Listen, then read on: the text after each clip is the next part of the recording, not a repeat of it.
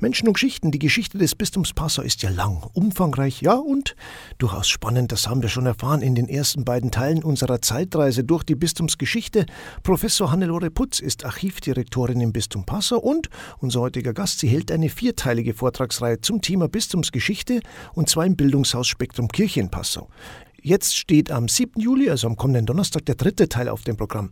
Da schnuppern wir hinein in das Thema und es heißt vom staatlichen Zugriff auf die Kirchen, Aufklärung und Säkularisation in Bayern. Anmeldung ist im Internet möglich unter www.spektrumkirche.de. Bistumsgeschichte pur, heute in dieser Stunde bis 12 Uhr.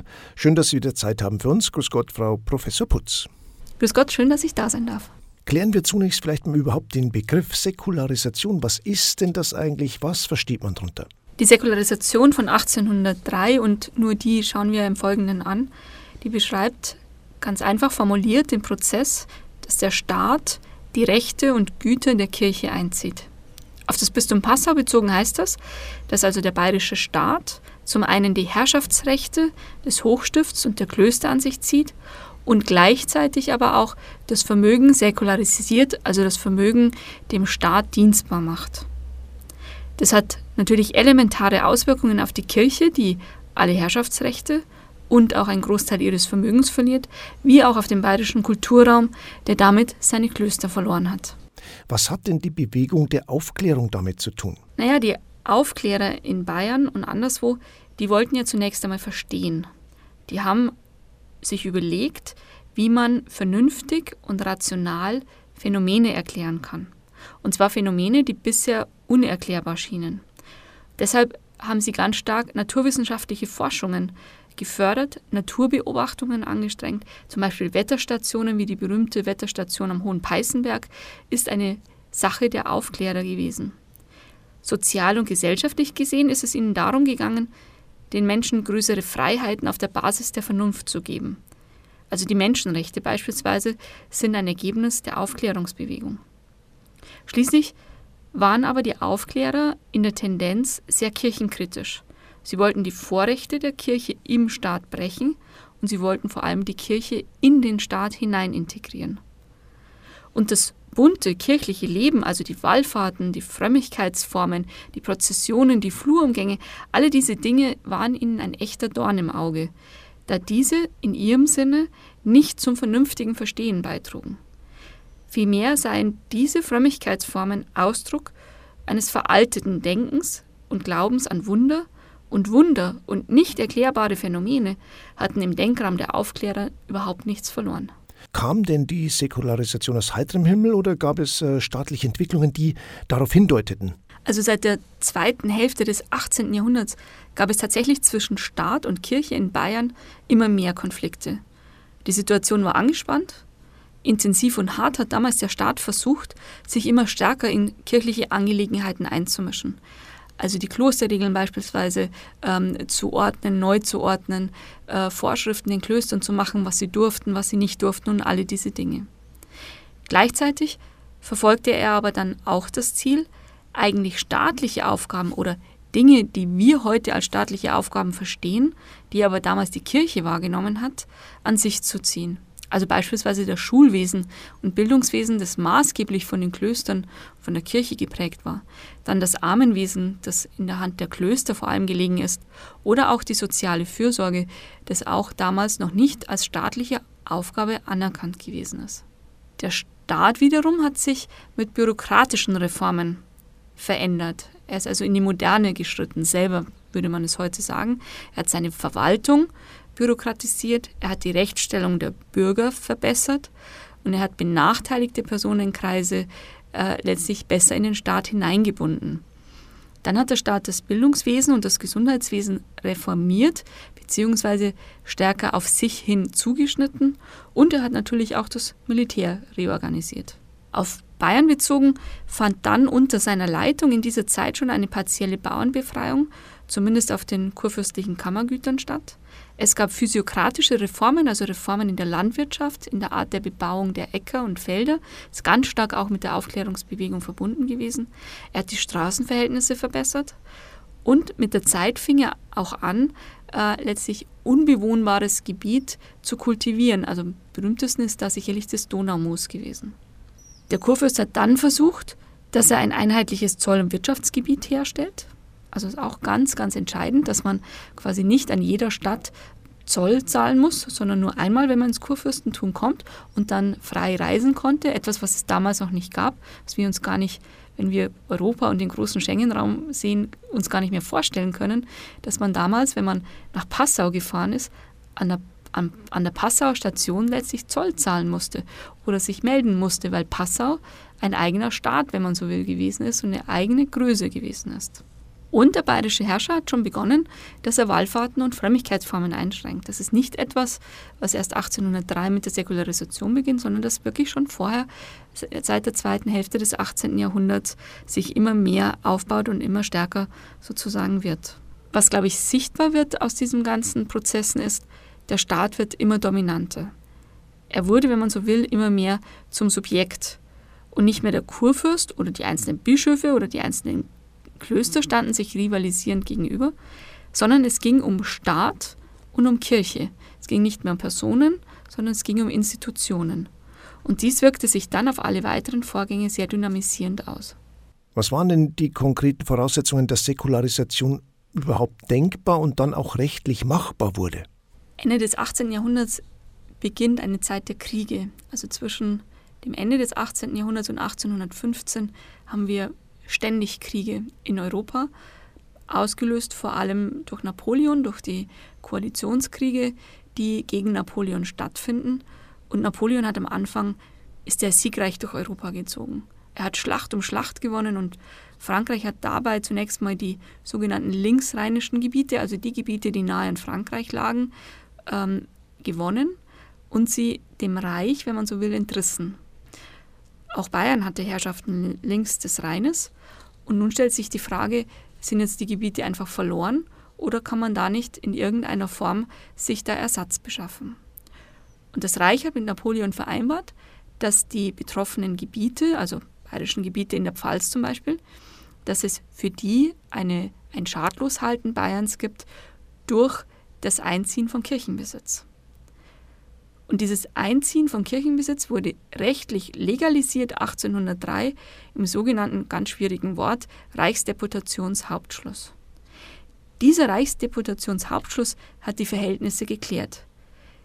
Mit ihm sollten sich die weltlichen Reichsfürsten einen Ausgleich durch die Säkularisation, also durch das Einziehen von Kirchengütern und durch die, das Einziehen von Herrschaftsrechten reichsunmittelbarer Herrschaften erhalten.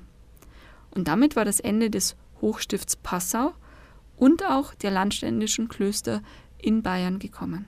Also der Reichsdeputationshauptschluss hat mit dieser Flurbereinigung größten Ausmaßes wirklich an den Fundamenten des Alten Reichs gesägt.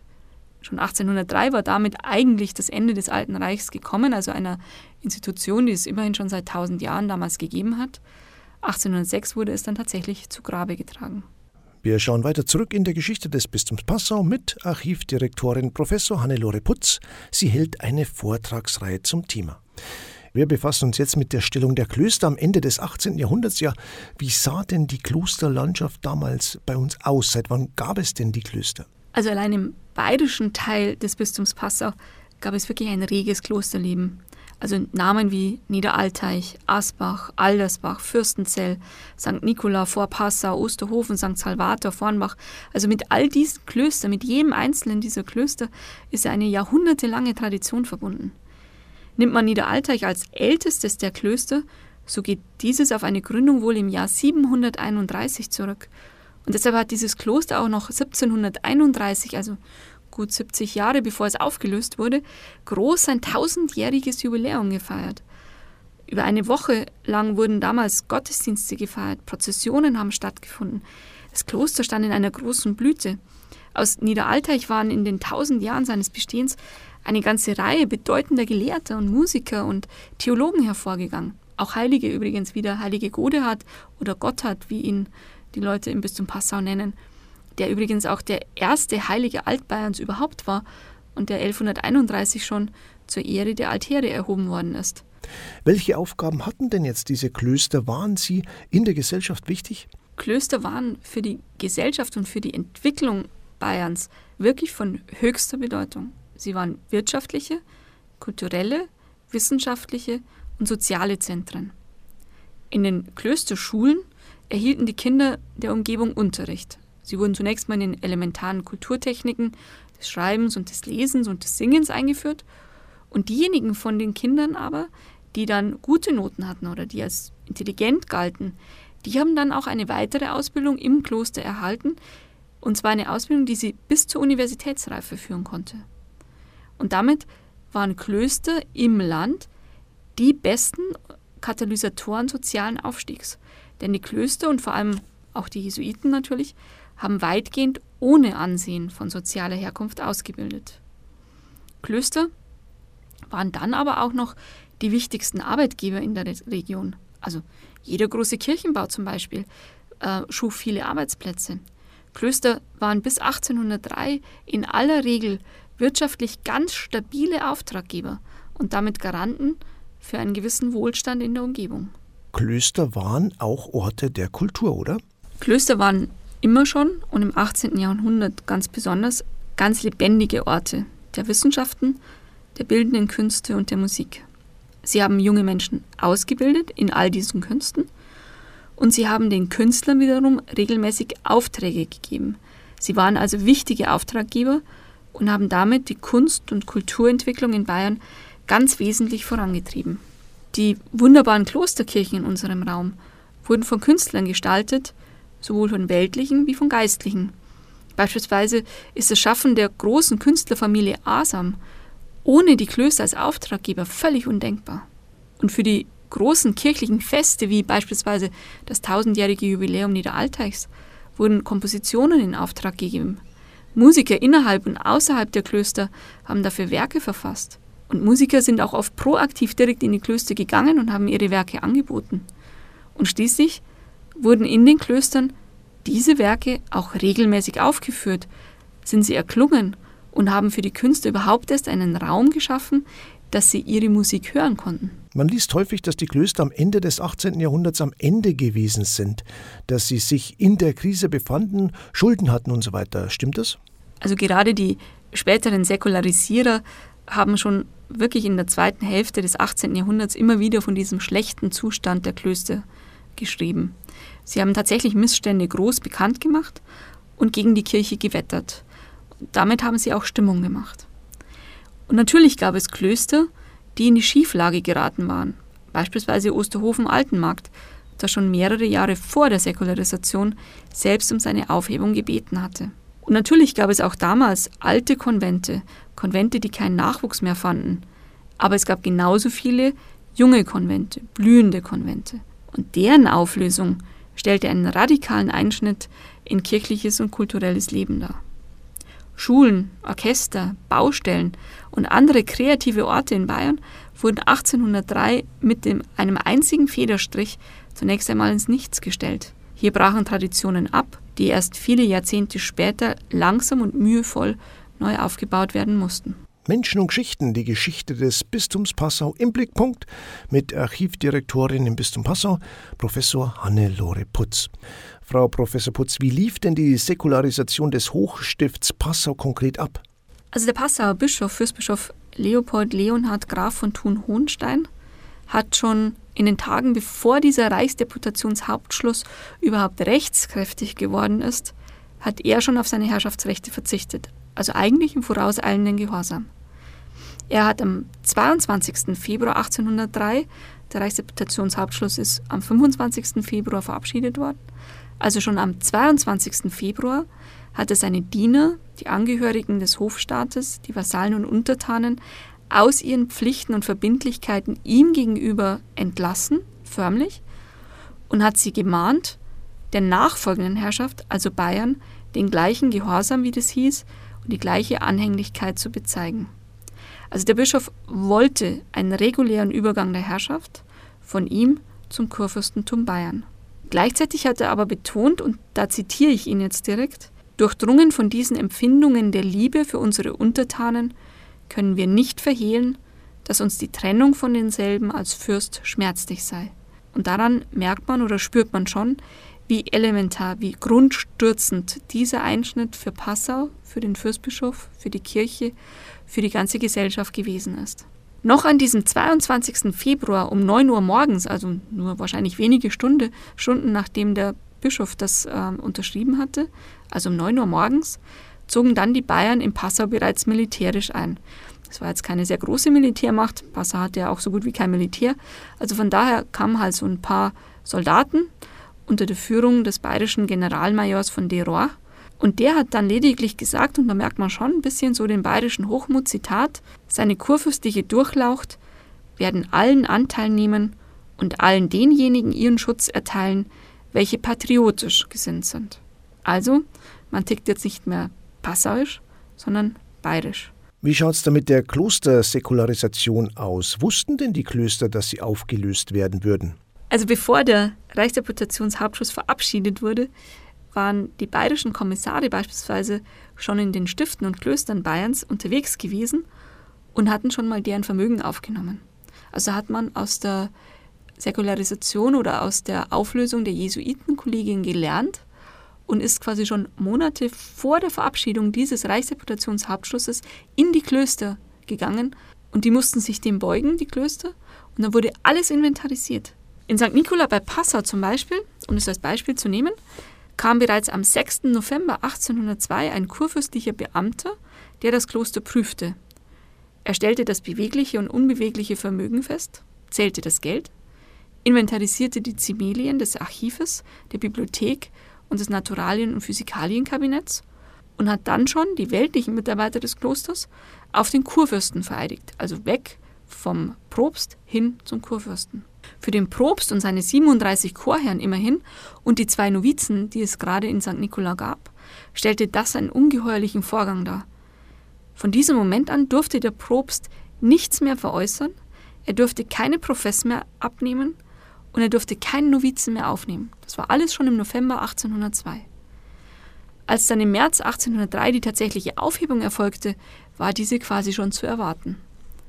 Die Novizen, die zwei Novizen, wurden sofort weggeschickt. Jeder von ihnen hat 150 Gulden in die Hand gedrückt bekommen und dann mussten sie für ihr ganzes Leben neu sorgen. Die Verpflegung im Kloster endete am 2. April, also nur wenige Wochen nach der Aufhebung, und ab dann hat jeder Chorherr pro Tag einen Gulden erhalten, um sich selbst zu versorgen. Der Propst immerhin drei Gulden. Später wurden dann die Chorherren und der Propst mit einer Rente versorgt und viele von ihnen, von diesen Chorherren, haben dann ganz schnell Pfarreien übernommen im Bistum, wurden also Weltgeistliche und wurden dann auf diesem Wege neu versorgt und neu in einen finanziell guten Rahmen gestellt. Für die weltlichen Mitarbeiter des Klosters aber hat es nochmal einen ganz radikalen Einschnitt in deren Lebenssituation bedeutet, denn die haben vom bayerischen Staat keine Abfindung erhalten, die wurden einfach nur auf die Straße geschickt. Wurden denn alle Klöster zugleich aufgelöst oder gab es da Unterschiede? Zunächst einmal, glaube ich, muss man sich schon klar machen, dass ja die Ordensleute in diese Klöster und Stifte eingetreten sind, weil sie eine Lebensentscheidung getroffen haben. Sie wollten ihr gesamtes Leben dem geistlichen Weg widmen, sie hatten sich auf eine besondere Lebensform eingelassen und sie waren über die Jahre hinweg religiös geformt worden und ihr Lebensziel war es, auf diese Weise in eine besondere Christusnachfolge einzutreten. Die Klöster waren aber alle sehr unterschiedlich. Es gibt die Prälatenklöster, also die Benediktiner, die Augustiner Chorherren, die Zisterzienser und die Prämonstratenser. Diese wurden alle im Februar, März 1803 aufgelöst. Die Bettelordensklöster aber sind schon ein Jahr zuvor, 1802, aufgelöst worden, weil die nicht einen so großen rechtlichen Schutz genossen wie diese sogenannten Prälatenklöster. Und mit den Bettelklöstern ist der bayerische Staat auch sehr hart und sehr rasch und sehr ähm, ja, sehr hart umgegangen. Die wurden von einem Tag auf den anderen aus den Klöstern vertrieben, wurden in sogenannte Zentralisierungsklöster zusammengefasst und in diesen Zentralisierungsklöstern sollten dann die Alten sozusagen bis zum Sterben bleiben können, die anderen aber sollten sich möglichst schnell aus dem Orden hinausgehen und sollten dann als Weltgeistliche neue Funktionen aufnehmen. Und mit den Mitgliedern dieser Bettelorden ist man insofern auch hart umgegangen, dass alle, die nicht bayerische Untertanen waren, einfach weggeschickt wurden. Die haben 25 Gulden erhalten als Reisegeld und dann sollten die vielleicht nach 20, 25, 30 Jahren im Orden, im Kloster, sollten die von einem Tag auf den anderen neu für sich sorgen, mit keinerlei Geld, mit überhaupt nichts und mussten quasi mit ihrem Leben ganz, ganz neu beginnen. Was passierte denn jetzt mit den Ordensmitgliedern, mit den Mönchen und den Nonnen? Setzte man sie einfach auf die Straße oder wurden sie vom Staat versorgt? In den Prälatenklöstern wurden zwar die Konvente aufgelöst, aber die Äbte, Patres und Laienbrüder haben Pensionen bekommen. Patres erhielten 400 Gulden, alte Mitglieder der Klöster nach einem Zuschlag von 50 bis 100 Gulden. Die Laienbrüder immerhin noch 275 Gulden im Jahr. Sie wurden auch nicht angehalten, sich in das weltliche Leben unbedingt einzugliedern. Äbte und Pröbste wiederum konnten mit mindestens 1400 Gulden rechnen. Der Klostervorstand von Niederalteich, also dem ältesten Kloster Bayerns, das zugleich auch die höchste Steuer in der bayerischen Landschaft gezahlt hatte, der hat sogar Anspruch auf 2400 Gulden gehabt. Insgesamt kamen auf Bayern bei etwa 1200 Patres, einer etlichen Zahl an Laienbrüdern, den Pröbsten und Äbten, nun jährliche Pensionslasten von fast 600.000 Gulden zu. Eine spürbare Belastung also für den sowieso vom Bankrott bedrohten bayerischen Staat. Da aber viele der Ordensmänner bald nach der Säkularisation im Schuldienst oder als Priester tätig waren, ihnen damit auch die Pensionen gestrichen wurden und man die Seelsorge sowieso brauchte, verringerte sich die Belastung mit der Zeit ganz erheblich. Wenn man noch kurz auf die Frauenklöster schaut, die ja unter dem oder auf die Frauenklöster unter dem Schutz der landständischen Verfassung, dann war es so, dass die Chorfrauen und Laienschwestern zwar weniger Pension als die männlichen Ordensmitglieder erhalten haben, aber dass die Frauen so doch ihr Leben weiter gestalten konnten. Da alleinstehende Frauen damals sozial gesehen wesentlich schwieriger in die Welt hinaus entlassen werden konnten, wurde ihnen auch der Verbleib in den Klöstern gestattet. Und vor allem Chorfrauen haben von der Möglichkeit Gebrauch gemacht, ihre Klöster dann doch zu verlassen, zu ihren Familien zurückzukehren oder aber ihr Leben dann in neuen Kontexten ähm, ganz anders auszurichten. Welche finanziellen Gewinne und Verluste zog denn der Staat aus der Säkularisation? Also stellt man eine Gewinn- und Verlustrechnung für Bayern auf, dann ergibt sich, dass der bayerische Kurfürst Territorien im Umfang von ca. 200 Quadratmeilen und 730.000 Einwohner in den linksrheinischen Gebieten verloren hat, dass er aber durch die Säkularisation 288 Quadratmeilen mit 843.000 Einwohnern hinzugewonnen hat. Also diese Zahlen können meines Erachtens schon ganz schön deutlich machen, wie sehr der bayerische Staat Gewinner aus dieser Säkularisation gewesen ist. Es gab und gibt auch immer wieder Berechnungen, ob die Säkularisation und die Einziehung des Kirchengutes sich für den Staat dann auch noch gelohnt hat. Und tatsächlich ist der schnelle finanzielle Gewinn eine wichtige Frage für die Regierung in München gewesen, da man ja mit einem Bein damals ständig im Staatsbankrott gestanden ist.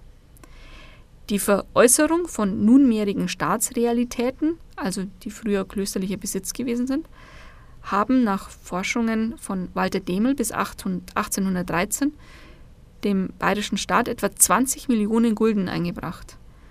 Die Verkäufe hatten einen wesentlichen Anteil daran, dass das äußerst hochverschuldete Bayern in dieser Zeit überhaupt weiter existieren konnte. Gab es noch andere Gewinne, die der Staat daraus ziehen konnte? Ja, man würde tatsächlich viel zu kurz greifen, wenn man in den rein finanziellen, schnellen finanziellen Gewinnen und Verlusten den Hauptgewinn des Staates sehen würde. Denn auf Dauer war es wesentlich wichtiger, dass das Kurfürstentum in den Besitz der großen Klosterforste kam. Noch heute ist ein Drittel des bayerischen Staatswaldes ehemaliges Klostergut. Hier zieht der Staat heute noch sehr viel an jährlich laufenden Einnahmen aus ehemals kirchlichem Vermögen. Vor allem aber erreichte, und das ist der entscheidende Gewinn für den Staat, der Staat erreichte durch die Vermögenssäkularisation den Zugriff auf jeden einzelnen Bürger. Es gab nun nicht mehr letztlich eine Zwischengewalt, die zwischen dem Staat und dem Bürger stand. Das ist wichtig, wenn man sich vergegenwärtigt, dass vor der Säkularisation 37 Prozent aller ländlichen Anwesen in Bayern Teil einer klösterlichen Grundherrschaft gewesen sind. Dass also der bayerische Kurfürst bei 37 Prozent aller Bürger im Land einen Zwischeninstanz hatte in den Klöstern und er nicht den direkten Zugriff auf seine Untertanen hatte. Das hat sich jetzt geändert, Jetzt hat er ohne Zwischeninstanz den direkten Zugriff auf jeden einzelnen Bürger.